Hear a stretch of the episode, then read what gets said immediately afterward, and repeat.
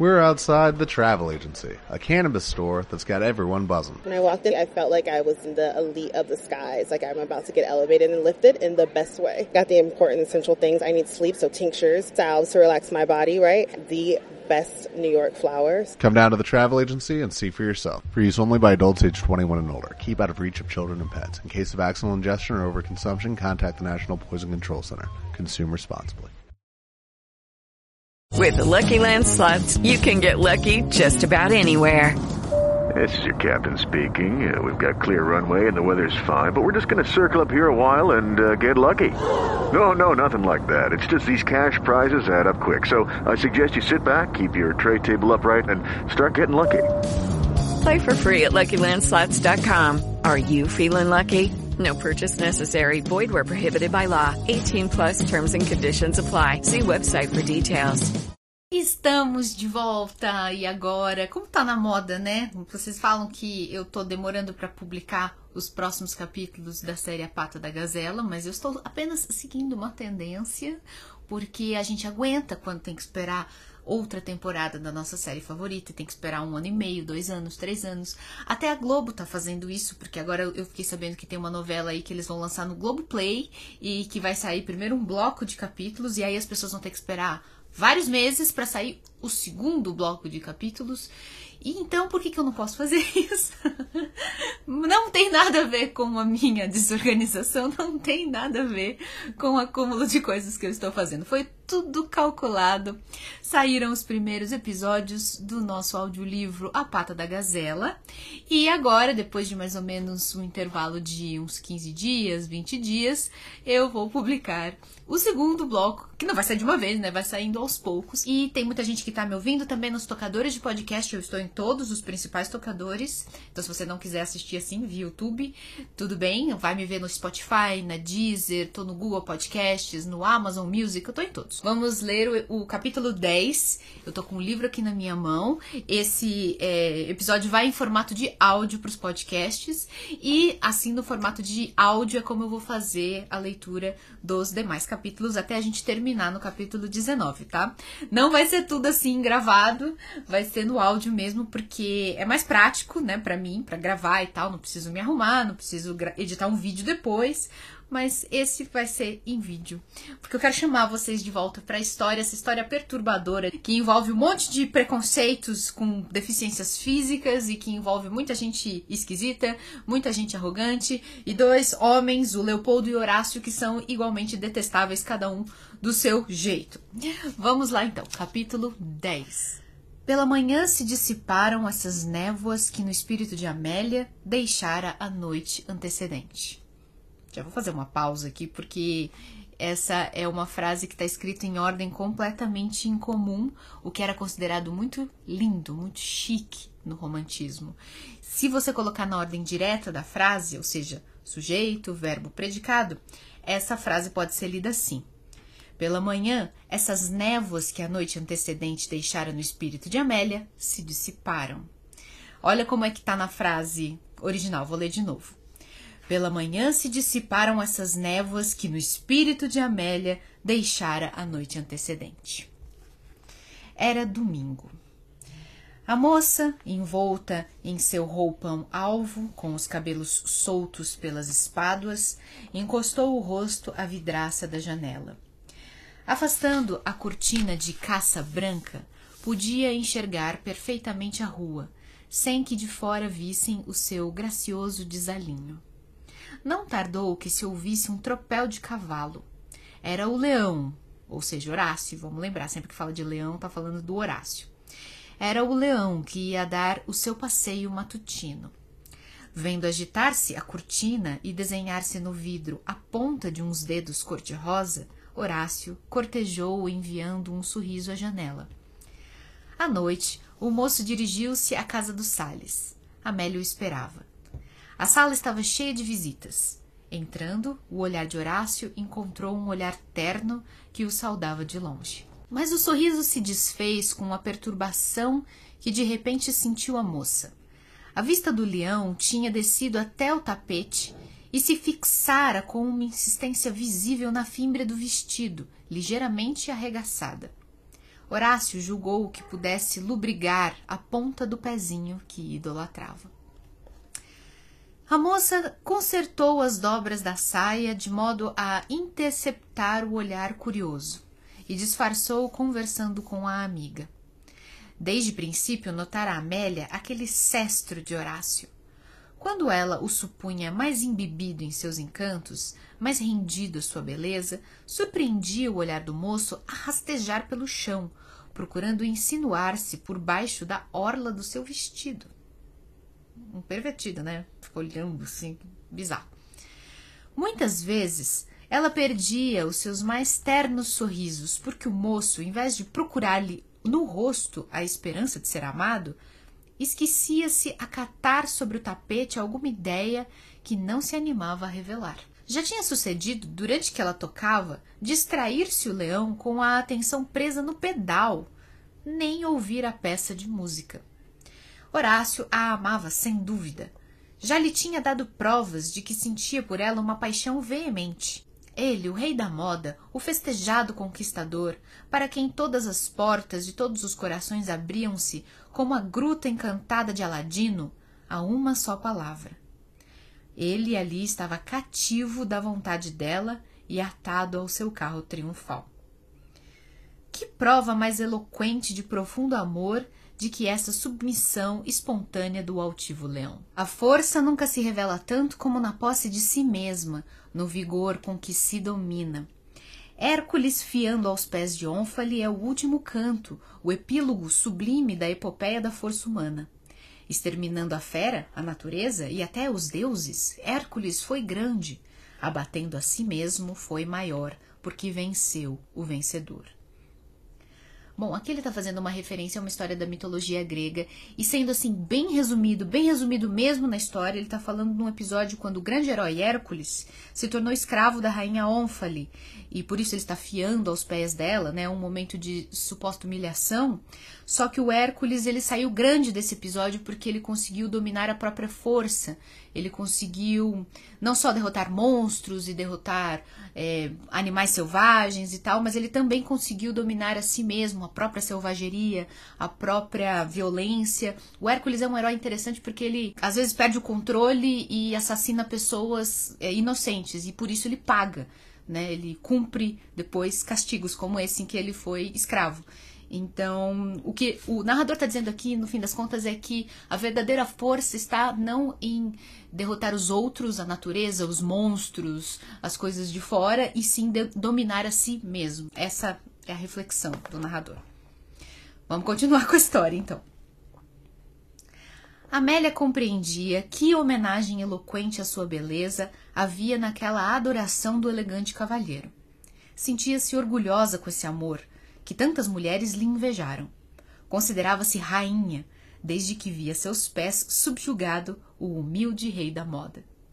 Olha aí, mais uma referência a essa história aí, né, esse episódio do Hércules ali, escravo, humilhado diante de uma rainha chamada Ônfale. É meio que essa situação que ele está tentando comparar com a de Amélia, que tem a seus pés, literalmente, o Horácio, né? Que é o leão, e o leão sempre é associado a Hércules, né? Porque ele usava uma capa de leão e tal. Enfim, é, é essa é a analogia, né?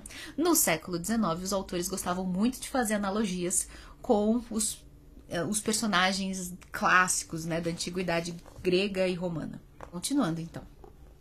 Mas lá no íntimo, alguma coisa lhe remordia quando notava a pertinácia com que o olhar de Horácio procurava a fímbria do seu vestido. Nesses momentos, sentia na alma um alvoroço. Chegava a suspeitar que Horácio não lhe tinha amor e estava escarnecendo dela com uma paixão fingida. A verdade, porém, é a que sabemos. Horácio tinha paixão louca pelo pezinho, de que só conhecia a botina e o rasto. Fazendo a corte a Amélia, ele prestava culto ao deus Ignoto, que adorava sob aquela forma encantadora. Ignoto aqui significa desconhecido. Pelo cuidado que tinha a moça em não desconcertar os babados do seu vestido comprido demais, conheceu ele o zelo com que a dona recatava o tesouro. Contudo, não desesperou. O cuidado da moça havia de adormecer um momento. Podia mesmo sobrevir um acidente inesperado que realizasse a sua mais cara esperança. Até aquela noite, todos os esforços se tinham frustrado. A sua insistência, a moça tinha oposto à pertinácia do capricho feminino. Quanto mais atento ele estava para aproveitar qualquer descuido, mais alerta ela ficava para não cometer a mínima falta. Horácio, porém, resolveu dar o golpe. E com essa intenção foi à casa de Sales no domingo em que estamos. Quando se ofereceu ocasião, travou com Amélia, recostada à janela, o seguinte diálogo: Como é bonita! disse ele, contemplando a moça com enlevo. Ainda não tinha percebido? perguntou ela com irônica facerice. Não, dona Amélia, não, porque de cada vez a acho mais bonita. Todos os dias a senhora muda aos meus olhos, torna-se outra, mais linda, mais formosa do que era aquela que eu conhecia anteriormente. Como hoje, acredite, nunca a vi. Que tenho eu de mais? Não sei, tem uma auréola de beleza, seus olhos desferem raios de luz tão pura, sua boca sorri como a flor em botão que abriu com a frescura da noite. Os anéis de seus cabelos castanhos parecem impregnados de um fluido misterioso que se derrama em torno. Mas de toda a sua formosura há uma coisa sobretudo que admiro, que eu adoro, não é nem seus olhos brilhantes, nem seus lábios mimosos, nem seu talhe elegante, nem suas tranças tão opulentas. Não é nada disso. O que é então? Para que dizê-lo? Para que revelar a minha paixão a quem dela escarnece? Se eu o confessasse, cessariam o suplício que tenho sofrido, as ânsias que estou curtindo? Não. Haviam de aumentar, se isso fosse possível a senhora teria prazer em torturar-me ainda mais. Explique-se, confesso que não entendo. Que suplício tem o senhor sofrido? A mulher é caprichosa, muitas vezes faz padecer aquele que a ama sinceramente e só por espírito de contradição. Uma coisa inocente, um favor pequenino, permite aos estranhos e indiferentes e, entretanto, recusa ao homem que morre de paixão por ela. Não é uma crueldade? A senhora pergunta a Dona Amélia que suplício tenho eu sofrido? Esse de ser consumido a fogo lento por um desejo que um gesto seu podia tornar em gozo infinito. A moça, com as faces incendiadas de rubor, lutava no alvoroço e confusão que iam se apoderando de toda sua pessoa. Entende agora, Dona Amélia? Não, murmurou trêmula pois não percebeu ainda que há uma coisa que eu sobretudo amo na senhora. Tanto percebeu que fez o propósito de escondê-la a meus olhos, cansados de a procurarem a cada instante. Não está contente ainda de ver-me arrastando assim a alma pelo pó, no vão intento de entrever de longe o objeto de minhas adorações? O leão fitou um olhar fascinador no semblante da moça. Para que negar, dona Amélia? A senhora o sabe e finge ignorar para mais torturar-me. Eu não. A senhora sabe por quem delírio de paixão, por quem darei a minha vida sem hesitar. Se não soubesse, já eu teria visto e admirado esse pezinho mimoso, que me mata com seu rigor. Uma visita que entrava na sala deu a Amélia um pretexto para fugir, disfarçando seu rubor e perturbação no afã da recepção das senhoras que chegavam. Ao retirar-se, Horácio achou ensejo de trocar uma palavra com a moça, enquanto lhe apertava a mão. Não seja cruel. Oh, cruel não sou eu, replicou a moça com expressão de ressentimento. Mais tarde, em sua alcova, enquanto desfazia o penteado, soltando os lindos anéis do cabelo castanho, Amélia recordou-se das palavras apaixonadas que ouvira de Leopoldo na véspera e comparou-as com as queixas de Horácio. A linguagem do primeiro tinha a eloquência da paixão, parecia vir do íntimo, do mais profundo do coração. A linguagem do segundo tinha a graça da sedução, era a vibração passageira das cordas da alma. Mas a palavra do leão vinha envolto em sorriso gracioso, sombreado por um bigode fino e elegante. Durante uma semana, Amélia não viu Horácio, por uma razão muito simples. O moço, de arrufado, não apareceu durante dois dias. Quando se resolveu a aparecer, a moça despeitada inventou um incômodo e não desceu à sala de visita pelo dobro do tempo. Se Horácio sustentasse a luta, podia haver sério rompimento. O leão, porém, estava domado. Tinha achado a sua Diana. No quinto dia foi humildemente render preito e homenagem à suzerana de seu coração. Amélia o recebeu como rainha magnânima, e tratou-o nesse dia com amabilidade extrema. Pela primeira vez, Horácio pôde beijar-lhe a ponta dos dedos. Animado com esse acolhimento, o leão arriscou de novo a grande questão. Fitando o olhar no rosto da moça e baixando-o à orla do vestido, disse em tom suplicante: Me deixa ver? Não, respondeu a moça com vivacidade e, demudando-se, quando cessará esse capricho? Nunca. Horácio teve um assomo de impaciência. Bem, não quer me mostrar a mim, Horácio de Almeida, pois há de mostrá-lo a uma pessoa. A quem? perguntou a moça irritada. A seu marido. Amélia tornou-se pálida e sentiu passar-lhe nos olhos uma vertigem, mas recobrou-se logo à ideia de que as palavras de Horácio não passavam de um galanteio. Se algum dia me casar, replicou ela sorrindo, há de ser com a condição de não mostrar. Havemos de discutir essa condição. Vamos mudar de conversa? Como quiser. Temos muito tempo para continuá-la. Enquanto Amélia o olhava surpresa, Horácio, voltando-se para o grupo das senhoras, tomou parte na conversação geral. Já sabem da novidade, minhas senhoras? Qual delas? Há tantas? A novidade nova, a ultimamente inventada, que eu acabo de receber em primeira mão, a caminho daqui. Hum, algum casamento, aposto. E eu sei de quem. Não adivinhou. Talvez que a novidade de amanhã seja algum casamento. Quem sabe, respondeu Horácio, relanceando um olhar para Amélia. Mas a novidade de hoje é apenas um baile. Um baile, mas um baile de estrondo. Aonde? No cassino? No clube? Em casa de Azevedo. É verdade, eu já tinha ouvido dizer. Hum, quer a senhora fazer de velha minha novidade? O que se dizia era que o Azevedo tinha tensão de dar um baile, mas disso a realização vai uma grande distância. Eu desejo muita coisa que não alcanço, e nem ao menos posso ver. Foi hoje e ao jantar que resolveu-se a grande questão por ocasião de uma saúde. Um amigo que vinha de lá, encontrando-me a dois passos daqui, me deu a notícia do grande acontecimento. Portanto, minhas senhoras, preparem-se. Quando é o dia? No primeiro do mês próximo. Ponham desde já em contribuição as lojas e as modistas.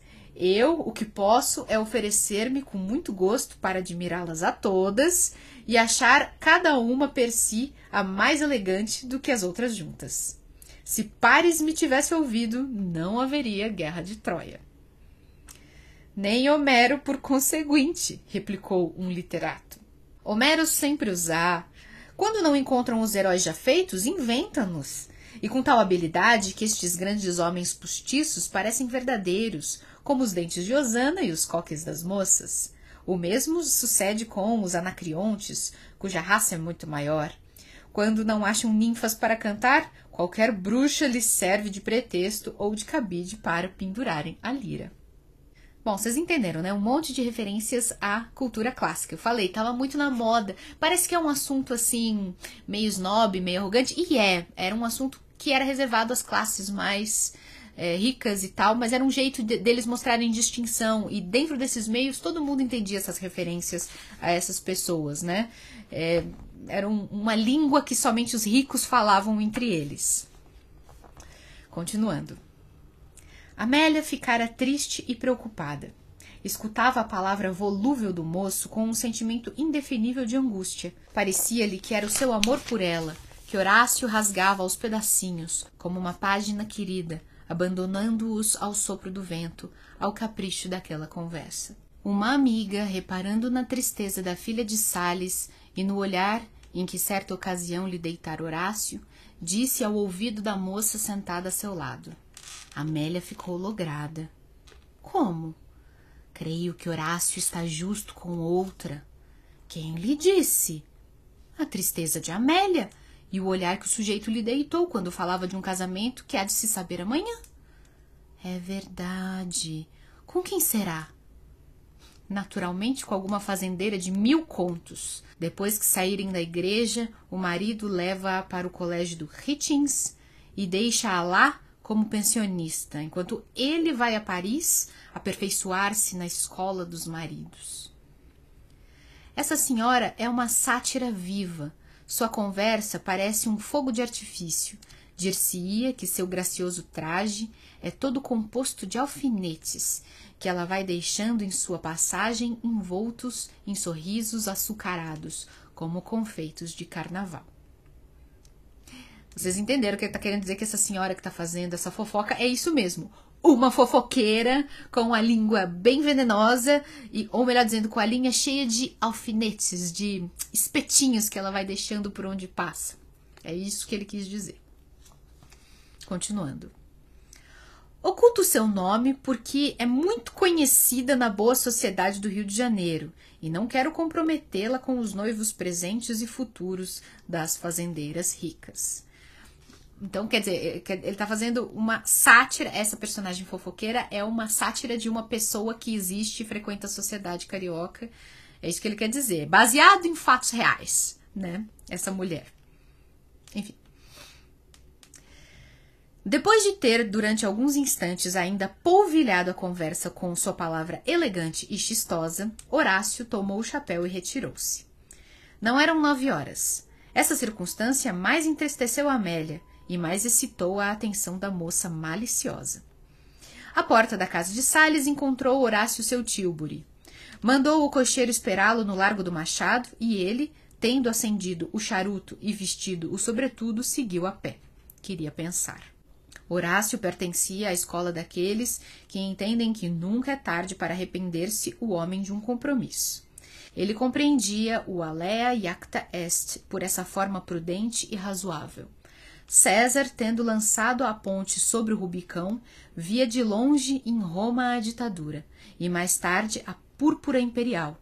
Portanto, fez ele muito bem em passar, sobretudo desde que o rio já não opunha obstáculo. Mas se em vez do poder César encontrasse no caminho a derrota, a ponte lançada lhe serviria para voltar às galhas, e ele teria o cuidado de queimá-la depois que tornasse a passar. Ai, vamos lá então, mais uma referência à antiguidade. Aqui não é a mitologia, mas é a história. Eu vou tentar resumir bem aqui. Essa frase, alea iacta est, significa em latim a sorte está lançada. Ela foi dita pelo Júlio César quando ele deu o passo mais decisivo da sua carreira. Ele tinha acabado de vencer na Gália, acumulado muitas é, vitórias na Gália e ele resolveu dar um golpe de Estado. Roma então era uma república e ele queria dar um golpe, se tornar ele o único ditador, o único governante, e isso lá na frente ia resultar em um monte de coisas, entre elas a formação do Império Romano, né? Roma deixa de ser uma república para virar uma monarquia. César disse isso, ele estava dizendo assim: bom, a sorte está lançada, a lição que fica é que você é, toma decisões e você enfrenta as consequências das suas decisões. O que o Horácio, esse oportunista, esse salafrário, interpreta dessa frase de sabedoria? É, o César só falou isso porque ele sabia que ia dar certo. Porque ele falou as coisas. Se ele tivesse intuído que ia dar errado, ele não teria. Ele teria dado meia volta, ele não teria cruzado o Rubicão. Esse é um momento importante quando ele cruza um rio lá enfim, que representa ele avançando sobre Roma e tudo mais, ele não teria cruzado esse rio coisa nenhuma, ele teria dado meia volta e teria até botado fogo na ponte. O que que o Horácio está querendo dizer com tudo isso? Eu me comprometi a me casar com a Amélia, mas eu não sou obrigada a cumprir os meus os meus prometidos, né? Ele é um salafrário, né? Uma pessoa muito, muito volúvel, que brinca com os sentimentos das pessoas. Continuando. Como César, ele tinha lançado a ponte com aquela palavra dita a Amélia em um momento de despeito. Devia, porém, passar o Rubicão do casamento? Era sobre tão importante questão que o leão queria refletir, fazendo a pé o trajeto entre as Laranjeiras e o Largo do Machado. O casamento é o suplício de Prometeu, pensava ele. Um homem atado ao rochedo da família, com o coração devorado pelo tédio. Nossa, esse capítulo tá cheio de referências à mitologia, gente. Prometeu foi o titã que foi condenado a ficar pendurado num rochedo e ter o seu fígado eternamente comido por uma águia. É, ele faz uma comparação. O homem casado é aquele que está atado ao rochedo da família com o coração devorado pelo tédio. Continuando. Uma criatura dividida em duas metades que se contrariam a cada instante porque estão ligadas. Em vez do romance, do idílio, do drama, a prosa monótona de uma história que se lê todos os dias. Esse prazer incomparável de sentir-se todo dentro de si, de resumir-se no seu único eu, de dispor livremente de sua pessoa e vida, não o tem o marido a menos que seja um biltre. O casamento dilata a superfície da alma em vez de sofrer-se no seu coração apenas, sofre-se na mulher, no filho e em cada um dos fios dessa grande teia humana que se chama família. Horácio recordou-se de alguns dos seus amigos que haviam casado e achou nessas reminiscências a prova de sua opinião. O casamento é tudo isso. Mas que importa, desde que não há outro meio de realizar o meu desejo e satisfazer essa paixão ardente e impetuosa? Daria a vida inteira e sem hesitar pela felicidade que eu sonho. Pois se eu a daria de uma vez, por que não a emprestarei sob hipoteca? Tendo chegado ao Largo do Machado, o moço entrou no tilbury que o conduziu à casa. Aí, contemplando a mimosa botina, guardada como uma relíquia, encheu-se cada vez mais da resolução que havia tomado. Bom, com isso encerramos esse capítulo. Foi um capítulo bem cheio de referências, né, que eu precisei explicar. Espero que tenha ficado mais ou menos claro que apesar de todas essas referências à cultura clássica, quando a gente lê José de Alencar, para mim fica cada vez mais claro. Exige-se menos da nossa inteligência, do nosso raciocínio, do que quando a gente lê Machado de Assis. O Machado, sim, faz um monte de conexões complexas de ideias e ele permeia tudo de muito mais ironia, de muito mais camadas de interpretação. José de Alencar, ele no fundo ele está fazendo só um retrato de costumes, uma crônica social que não é assim tão difícil de compreender. O que a gente tem aqui é uma situação de engano, um, um clássico mal entendido, né, que é muito comum nas comédias românticas.